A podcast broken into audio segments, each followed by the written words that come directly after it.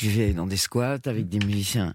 Et Dominique Besnéard, auquel vous faites référence, donc, qui vous a découverte, Ouais. euh, qui vous a amené au cinéma et donc amené à 37.2. Et... Pourquoi tu me vois C'est trop bizarre. D'accord.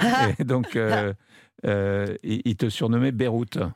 Non, c'est pas une surnommée Beyrouth. Il disait Béatrice Dalle s'occuper d'elle, c'est comme faire le Vietnam. Ah. Mais après, il rajoutait Mais c'est aussi ma plus belle rencontre.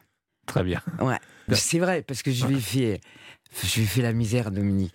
J'ai tellement fait de choses qui pouvaient le heurter euh, que pour tous les autres gens de la planète, je m'en fiche. Du moment que je fais pas de mal à quelqu'un, physiquement, moralement, je m'en fous, c'est ma vie.